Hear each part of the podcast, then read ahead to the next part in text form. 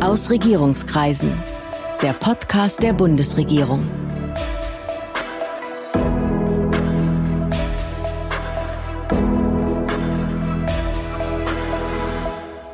Hallo, willkommen zu Aus Regierungskreisen, dem Podcast der Bundesregierung. Ich bin Sven Siebert, ich bin Gastgeber dieses Podcasts und heute widmen wir uns wieder der neuen Bundesregierung. Diesmal dem Bundesministerium für wirtschaftliche Zusammenarbeit und Entwicklung. Aber wie immer in diesen Tagen geht es auch um den Ukraine-Krieg und die damit verbundene Krise. Ich habe heute Jochen Flassbart zu Gast. Er ist Staatssekretär und Amtschef im BMZ. Guten Tag, Herr Staatssekretär. Guten Tag. Herr Flassbart, die Ukraine ist kein Entwicklungsland, aber trotzdem berührt der Krieg dort auch stark die Arbeit Ihres Hauses. Inwiefern? Was tun Sie? Ja, wir haben in den letzten Jahren sehr intensiv mit der Ukraine zusammengearbeitet, waren einer der größten Geldgeber weltweit, um den Weg der Ukraine zur wirtschaftlichen Konsolidierung, zur Demokratisierung, zum Aufbau von Institutionen, insbesondere im Bereich der Kommunen, äh, zu unterstützen.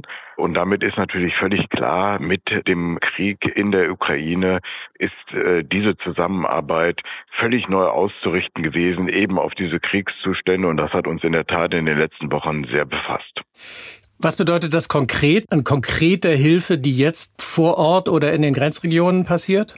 Ja, wir haben die Unterstützung, wie gesagt, komplett umgestellt und das bedeutet, dass wir uns insbesondere im Augenblick auf die Unterstützung von Binnenvertriebenen äh, konzentrieren, dass sie das bekommen, was sie unbedingt benötigen, also ähm, Unterkunftshilfen bis hin zu auch psychologischer äh, Betreuung. Wir unterstützen auch mit technischen Geräten, beispielsweise die Feuerwehren.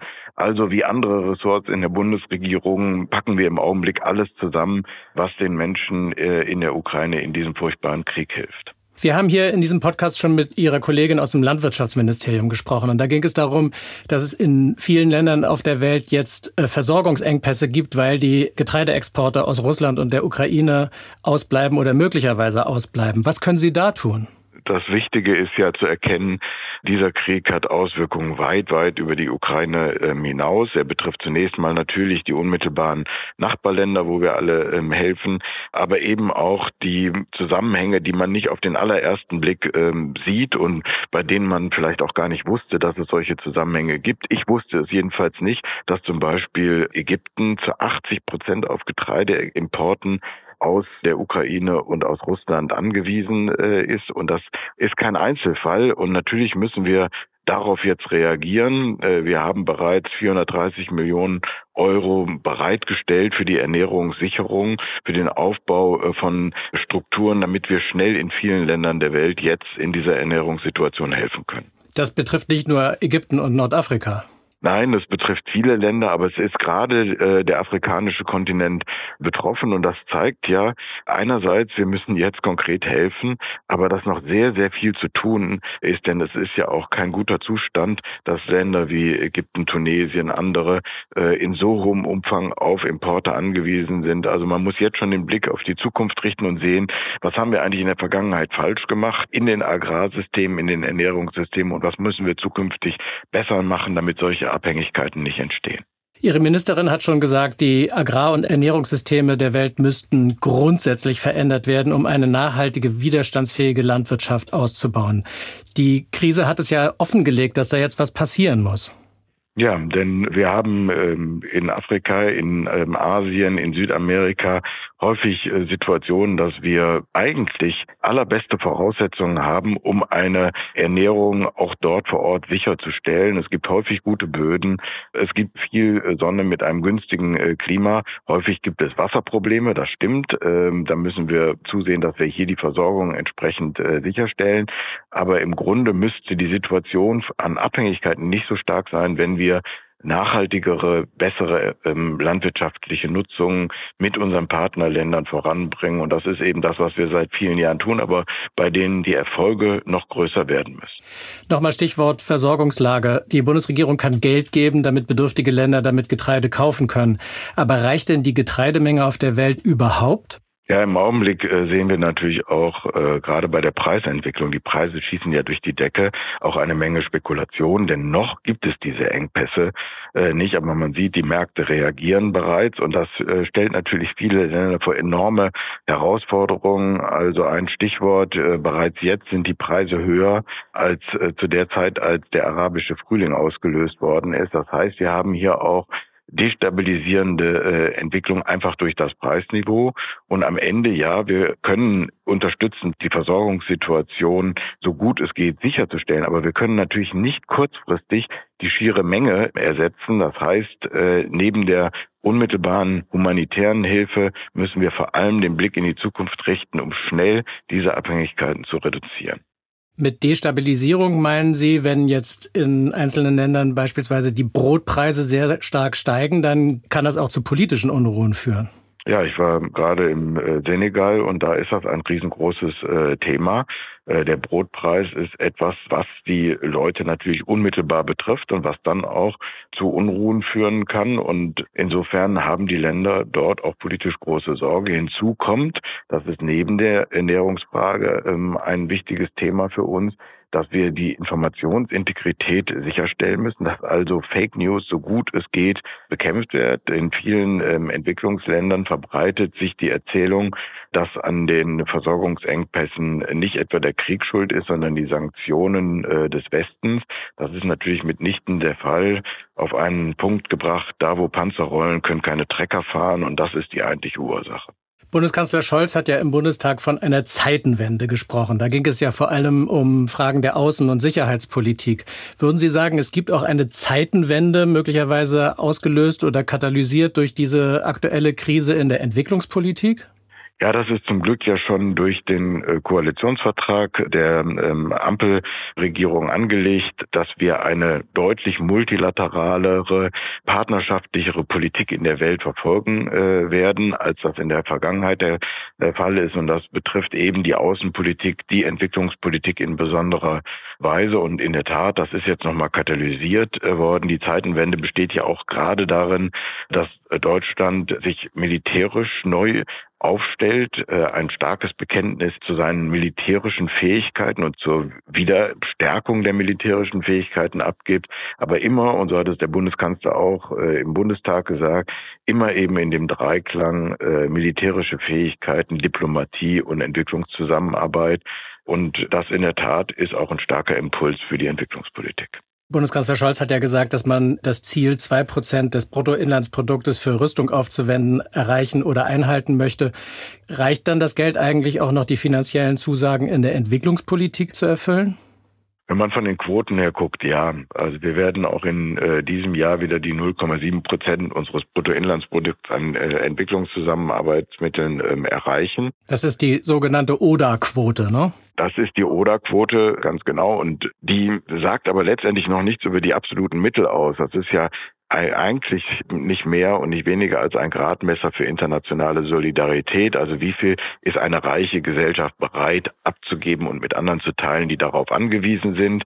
Aber die absoluten Mittel sind eben letztendlich entscheidend, was wir tun können und was wir nicht tun können. Und da ist der Haushalt jetzt für 2022 doch wieder äh, zurückgefallen auf die Zeit vor der Krise. Damit ist die Pandemie gemeint.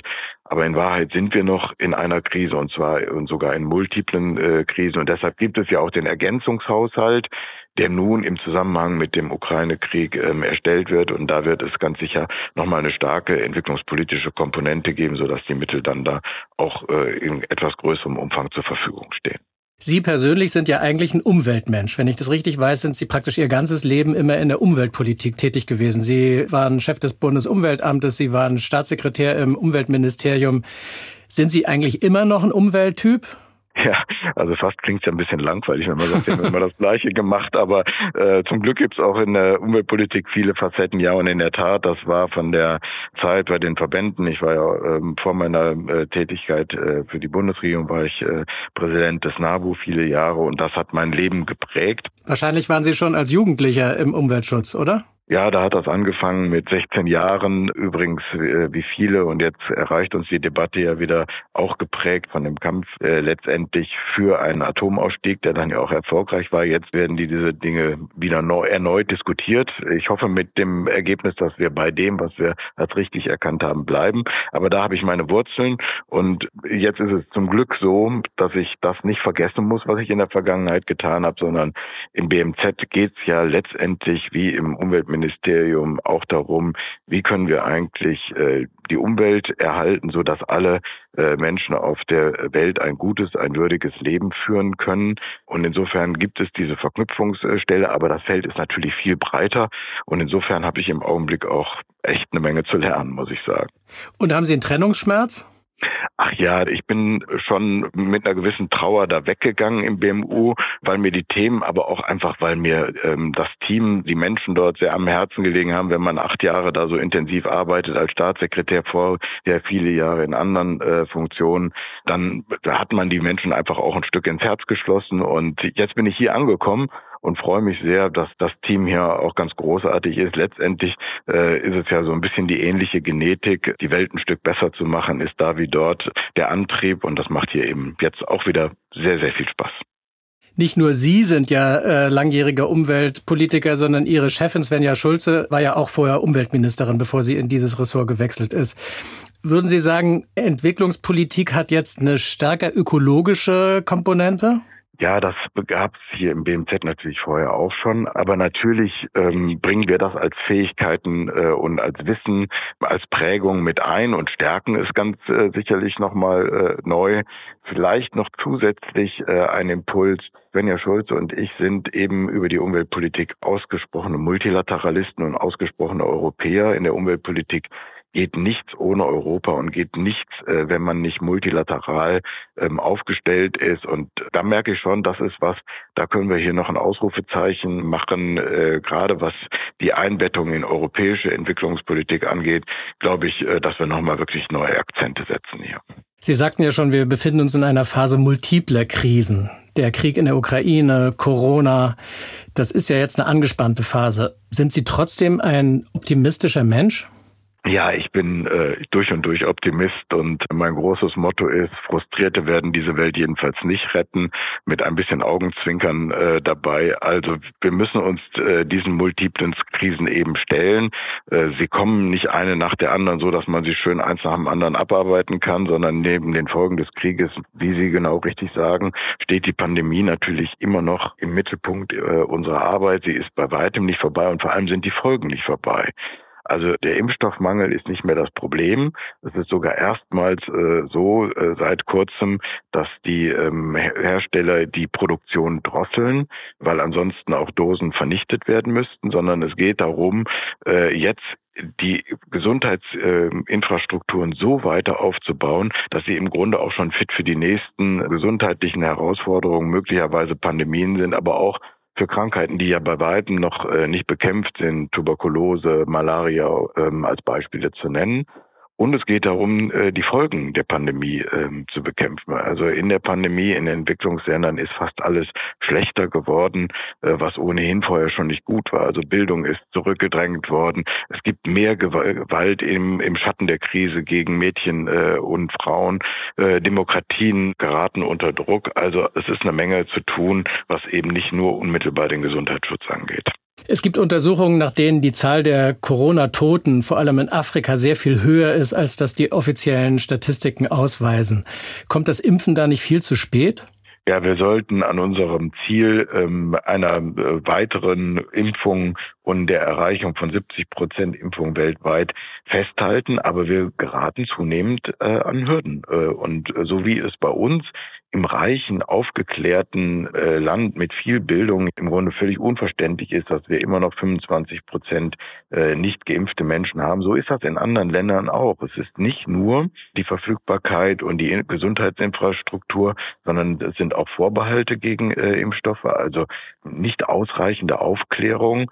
Es sind äh, zum Teil auch ja irrationale äh, Vorhalte, ganz genau wie bei uns auch. Und deshalb erneut äh, ist hier der Zusammenhang. Wir müssen in aufgeklärte ähm, Gesellschaften investieren, sonst werden wir diese Krise wie auch andere schlecht bewältigen können. Sie nannten ja schon die großen drei, Tuberkulose, Malaria und AIDS. Da hat sich im Schatten von Corona die Lage ja auch eher noch verschlechtert, oder? Ja, so ist das und deshalb gucken wir auch immer über die Corona-Pandemie hinaus. Wir ähm, haben uns äh, verpflichtet durch eine sogenannte Kigali-Erklärung im Januar 2022 hat Svenja Schulze äh, sie unterschrieben, dass wir eben auch in diesen sogenannten vernachlässigten Tropenkrankheiten uns weiter und stärker ähm, engagieren wollen. Und das ist jetzt zum Glück auch eine Chance, dass wir eben zusammen mit den Covid-Maßnahmen auch gleichzeitig auf diese Fragen ähm, äh, oder auf diese Probleme und ihre Lösung hinwirken äh, können. Mit dem Senegal äh, führen wir gerade Regierungskonsultationen äh, durch. Da geht es um den Aufbau äh, von Impfstoffproduktionen äh, im Senegal. Aber mit dem Wirtschaftsminister dort habe ich besprochen, dass wir das eben gleich auch auf die anderen Krankheiten mit ausrichten, so dass es tatsächlich eben nicht nur um das äh, aktuelle Impfen geht. Wir müssen vielleicht noch mal kurz erklären, was diese vernachlässigten Tropenkrankheiten eigentlich sind. Die Weltgesundheitsorganisation listet 17 solcher Krankheiten auf, die schwach machen, die auch zum Tode führen können und mindestens eine Milliarde Menschen leidet unter mindestens einer dieser Krankheiten. Ist es nicht eine schreckliche Ungerechtigkeit, dass wir in wenigen Monaten Impfstoffe entwickeln, wenn wir selbst betroffen sind, eine Impfstoffentwicklung gegen diese Krankheiten aber seit Jahren und Jahrzehnten vor sich hin dümpelt? Ja, genau. Und zwar eher noch umgekehrt, dass wir bei uns schnell reagieren. Das ist ja kein Nachteil, äh, sondern das ist grandios und gut. Äh, aber es ist beschämend, dass wir es nur dann tun, mit so viel äh, Engagement äh, und ähm, immer noch glauben, dass Krankheiten oder Betroffenheiten von Menschen, die weit weg sind, uns eben nichts angehen das ist nicht solidarisch, das ist nicht loyal und es ist am Ende auch ein, ein Bumerang. Wir sagen immer, niemand ist sicher, wenn nicht alle sicher sind. Das betrifft äh, eben nicht nur Covid, das betrifft auch andere Krankheiten und das betrifft letztendlich ganze Gesellschaften. Also die Insel der Glückseligen, in denen man ähm, gut ausgestattet mit äh, Bildung, Gesundheitssystemen, auch mit viel Wohlstand äh, mit dem Rest der Welt nichts zu tun hat, die gibt es nicht. Es heißt ja jetzt manchmal spöttisch, die Welt stehe vor größeren Herausforderungen als der Umsetzung einer feministischen Entwicklungspolitik. Ich nehme an, Sie stimmen da nicht zu, oder? Nein, es ist ja erstaunlich, was über feministische Außen- und Entwicklungspolitik gesagt wird. Vieles davon ist ziemlich unreflektiert und, und irgendwie ein Impuls, den ich gar nicht nachvollziehen kann. Svenja Schulze wie auch Annalena Baerbock haben ja gesagt, sie wollen ihre Politik eben feministisch ausrichten. Und das heißt im Kern, äh, dass es darum geht, Gesellschaften zu stärken durch starke Frauen. Also es hat gar nicht, ja fast ist es ja ein kurioses Wortkonstrukt, wenn ich sage, äh, paternalistisches, äh, also nichts Beschützendes. Selbstverständlich muss man dafür eintreten, dass Frauen nicht diskriminiert werden. Aber das, was wir mit feministischer Entwicklungspolitik verfolgen, geht ja weit darüber hinaus. Wir sind sind davon überzeugt, dass Gesellschaften mit starken Frauen resilienter sind, wie man heute sagt, also widerstandsfähiger, letztendlich leistungsfähiger sind als äh, Gesellschaften, in denen Frauen dieses Potenzial nicht voll entfalten können. Weil wir ja ein Podcast sind, gibt es am Ende unseres Gesprächs immer eine Podcast-Frage, nämlich die danach, was Ihr persönlicher Lieblingspodcast ist, wenn Sie sowas haben. ich bin überhaupt gar kein Podcast-Mensch. Das ist ja, ja ganz, äh, ganz ähm, peinlich, wenn ich das hier bekennen muss. Aber ähm, so ist es, kein regelmäßiger Podcast-Hörer. Vielen Dank, das war Jochen Flassbart und äh, vielen Dank für das Gespräch. Gerne. Demnächst geht's hier weiter mit weiteren Gesprächspartnerinnen aus der Bundesregierung und ich hoffe, Sie als Zuhörerin oder Zuhörer sind dann wieder dabei. Das war Aus Regierungskreisen, der Podcast der Bundesregierung. Mehr Informationen zur Politik der Bundesregierung finden Sie auf bundesregierung.de und auf unseren Social-Media-Kanälen.